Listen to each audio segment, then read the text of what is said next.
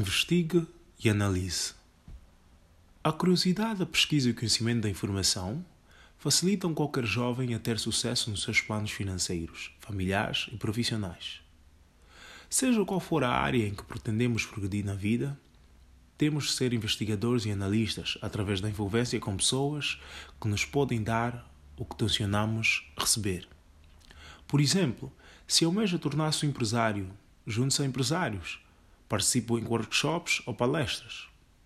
Se sonha organizar a sua vida financeira ou mesmo familiar, faça estudos pela internet, leia livros, converse com indivíduos experientes na matéria, pois só desta maneira desenvolverá o seu skill. Precisa de investigar projetos idênticos aos que pensa concretizar, atendo-se a diversos aspectos, como benefícios e prejuízos. O maior erro que alguns cometem é optar por teorias de progressão nos empreendimentos investimentos que geram dinheiro e crescem rapidamente. É um engano. É um engano muito fatal. Porque o que resulta para uns pode não resultar para outros.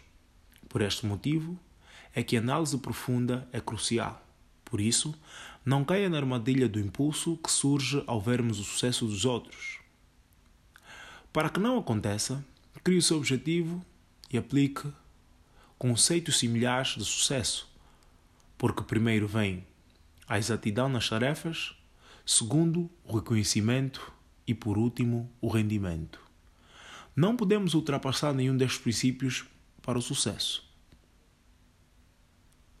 Se tivermos intenção de investir ou abrir empreendimentos, terá de ter em mente que grandes lucros surgem das pequenas empresas as grandes firmas nem sempre produzem mais verbas do que as pequenas firmas.